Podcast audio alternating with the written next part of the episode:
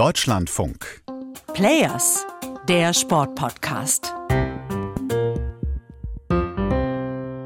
مغربية يحيى عطية الله في القائمة الثاني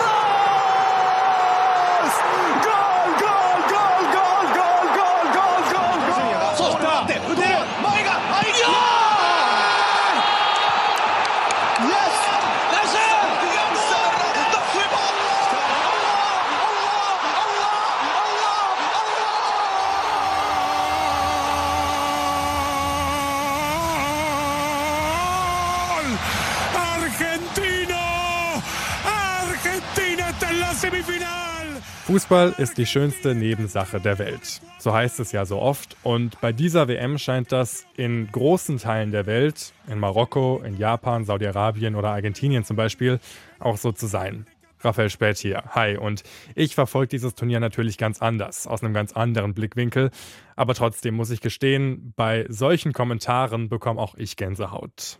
Aber ich mache diesen Podcast ja nicht alleine, sondern mit Matthias Friebe, dem Deutschlandfunk-WM-Reporter. Matthias, wie geht's denn dir dabei? Ja, ich meine, das ist das, was wir alle irgendwie seit Kindertagen mit Fußball verbinden. Ne? Mir geht's da ganz ähnlich. Ähm, ich finde inzwischen die ein oder andere Wolte zu sehr gewollt und zu sehr überdreht. Das begegnet uns ja auch äh, inzwischen in vielen deutschen Kommentaren. Aber klar, also Fußball ohne Emotionen wäre nur das halbe Geschäft. Ja, und bei dieser WM wurde es ja wirklich sehr emotional. Mit Marokko steht die erste afrikanische Mannschaft im Halbfinale. Man hat Lionel Messi, die große Story vom Superstar, der in seinem letzten Turnier für Argentinien doch noch den ersehnten WM-Titel holen könnte. Und so ein bisschen hat man das Gefühl, Jetzt, gegen Ende der Weltmeisterschaft, wird tatsächlich nur noch über den Sport gesprochen. Und das ist ja eigentlich das, was Katar und was vor allem die FIFA von Anfang an erreichen wollte. Ist der Plan also vollends aufgegangen?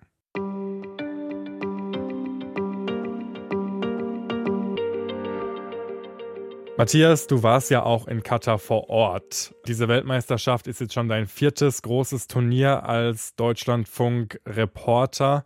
War denn tatsächlich in Katar vor Ort auch die WM-Stimmung zu spüren, die es bei anderen großen Turnieren gab?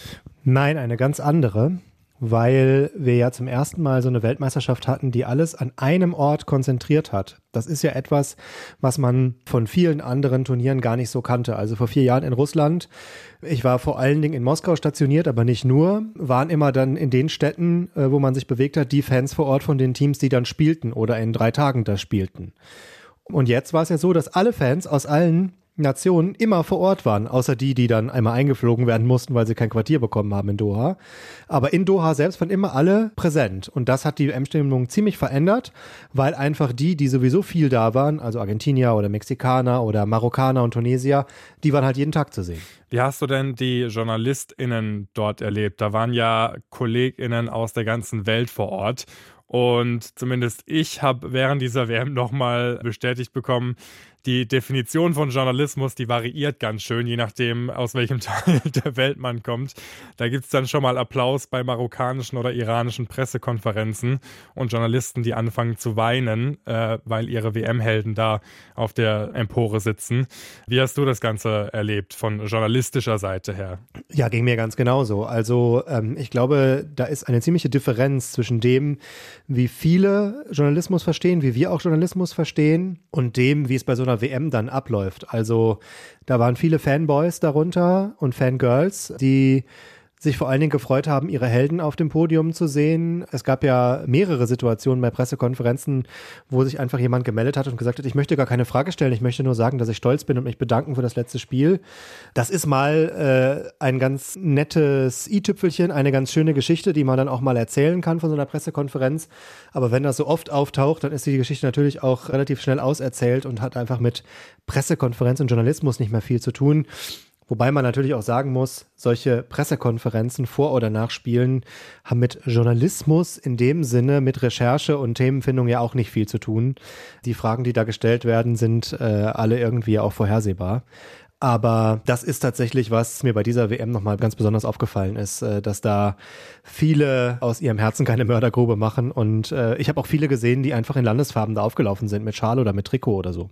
Also würdest du sagen, dass diese Fanboys oder Fangirls, wie du es so schön formuliert hast, auch ganz klar in der Überzahl waren, auch auf Medienseite. In der Überzahl würde ich nicht sagen, aber sie waren äh, überall zu spüren, sie waren überall zu sehen in den Pressekonferenzen und auch so. Und die FIFA wird sich sicherlich sehr gefreut haben, weil da natürlich viel von der, ich nenne sie mal, reinen Story dieser Weltmeisterschaft transportiert wird, was die FIFA ja gern hätte. Jetzt haben wir in diesem Podcast ja schon oft darüber gesprochen, wie auch die katarischen Offiziellen versuchen, während dieser Weltmeisterschaft alle Themen, die nur in irgendeiner Art und Weise sich negativ auf das Turnier auswirken könnten, versuchen unter den Teppich zu kehren. Wenn man jetzt mal die Einschaltquoten zum Beispiel anschaut, nicht nur in Deutschland, sondern vor allem auch im globalen Zusammenhang, dann muss man ja sagen oder bilanzieren, diese Taktik scheint zu funktionieren.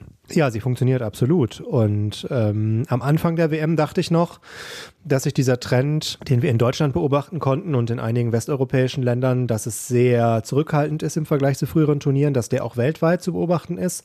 Die FIFA hat nach einem sehr schnellen ersten Fazit nach wenigen Tagen drüber geschrieben, die Zahlen sind auf einem ähnlichen Niveau wie zu erwarten war.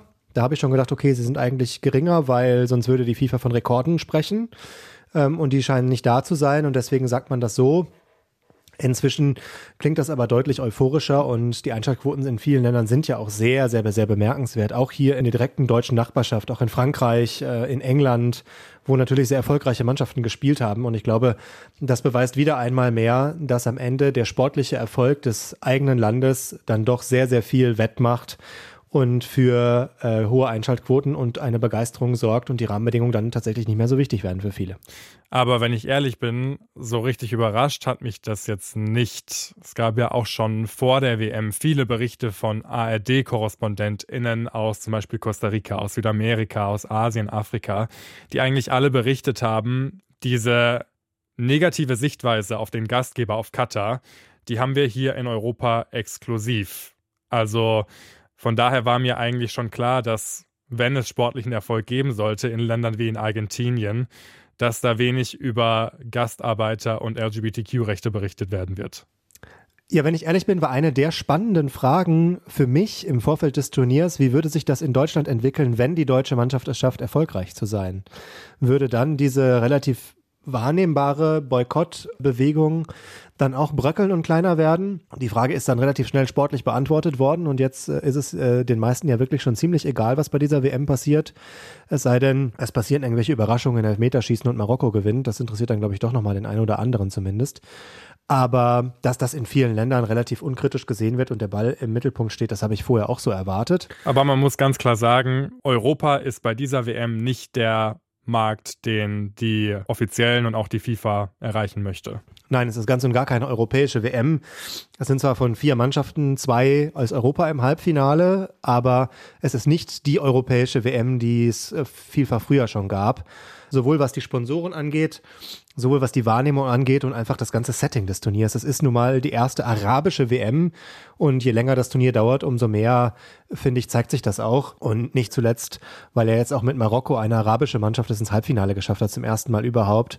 Das ist ja, ich würde mal sagen, für die Organisatoren in Katar vor Ort und für die FIFA eigentlich die beste Geschichte, die hätte passieren können, weil diese Geschichte können sie jetzt noch lange erzählen. Ja, und diese Geschichte wird ja dann vor allem in Marokko auch selbst lange erzählt werden. Da wird diese WM nicht in Erinnerung bleiben als WM der ausgebeuteten Arbeitsmigranten zum Beispiel, sondern als historische WM, bei der es Marokko bis ins Halbfinale geschafft hat.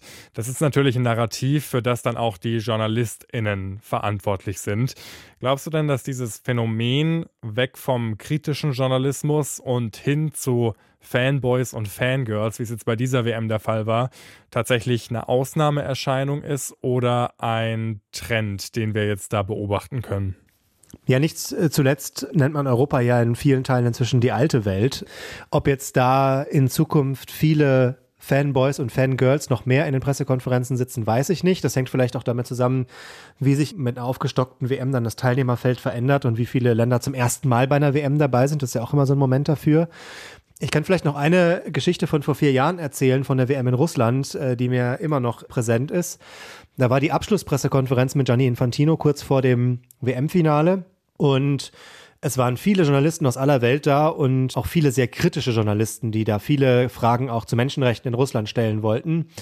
Und viele von denen sind gar nicht drangekommen. Ich weiß, dass ich auch damals meine Hand gehoben habe und auch keine Chance hatte, eine Frage zu stellen und wir uns alle relativ gewundert haben, dass immer wieder Fragen gestellt wurden mit dem großen Dank beginnend an Infantino. Danke, dass Sie bei uns zu Gast waren, dass Sie die Welt in unser Land Russland geholt haben und alles so in diesem Stile. Und danach haben wir dann festgestellt, dass ganz viele von den Sitzen, woher diese Fragen gestellt wurden, reserviert Schildchen hatten, was den Schluss nahelässt, dass die FIFA für diese Abschlusspressekonferenz sich Journalisten bestellt hat mit Fragen, damit es nicht 90 Minuten nur kritische Fragen an Gianni Infantino werden, damit man auch ein bisschen den Spin dieser Pressekonferenz und dieses Turniers selber mit vorgeben kann. Und solche Dinge ähm, öffnen einem dann schon nochmal die Augen, wenn man sie hautnah in dem Pressekonferenzraum miterlebt. Und äh, das würde ich der FIFA auch zutrauen, dass solche Dinge in den nächsten Jahren noch häufiger passieren. Ja, vor allem, wenn die Weltmeisterschaft jetzt auch immer weiter aufgebläht wird und der europäische Markt auch immer weiter in den Hintergrund rückt und man neue Märkte erschließen möchte, wie zum Beispiel mit einer WM in Katar oder auch in den USA und Mexiko und Kanada. Ja, ganz genau. Das ist natürlich das, was die FIFA will. Das ist das, worauf es am Ende ankommt. Märkte erschließen, die Reichweite für die Bilder, die Rechte, die Weltmeisterschaft vergrößern. Und wenn dann 48 Länder in vier Jahren antreten, dann haben wir wieder mehr Länder, die sich interessieren, wenn da noch ein paar Debütanten dabei sind. Das ist das, was die FIFA will. Immer mehr Länder elektrisieren für diese Weltmeisterschaft und da geht es im Endeffekt vor allen Dingen darum, Fernsehrechte und Sponsorenpakete zu verkaufen. Und äh, so ist das zu verstehen. Natürlich haben viele Bereiche auf der Welt, viele Regionen, viele Kontinente das Recht, auch einfach mal gesagt, eine WM auszurichten. So auch in der arabischen Welt, da ist an sich ja gar nichts gegen zu sagen. Aber wenn man natürlich weiß, dass dahinter vor allen Dingen auch strategische, FIFA-strategische Ziele dahinter sind, um dieses Produkt weiter zu Gold zu machen, dann sieht das vielleicht ein bisschen in einem anderen Licht aus. Und dieser Plan der FIFA scheint bei dieser WM ja auf jeden Fall voll aufgegangen zu sein, wenn man mal schaut, wie die Berichterstattung jetzt aussieht in dieser letzten WM-Woche. Wir im Players Podcast werden uns natürlich in den nächsten Tagen auch noch sehr kritisch mit diesem Turnier auseinandersetzen und auch in die Zukunft vorausschauen. Wenn ihr das nicht verpassen wollt, dann abonniert uns doch gerne, bewertet uns und empfehlt uns weiter und schaltet dann in der nächsten Folge wieder ein. Bis dahin, macht's gut. Ciao.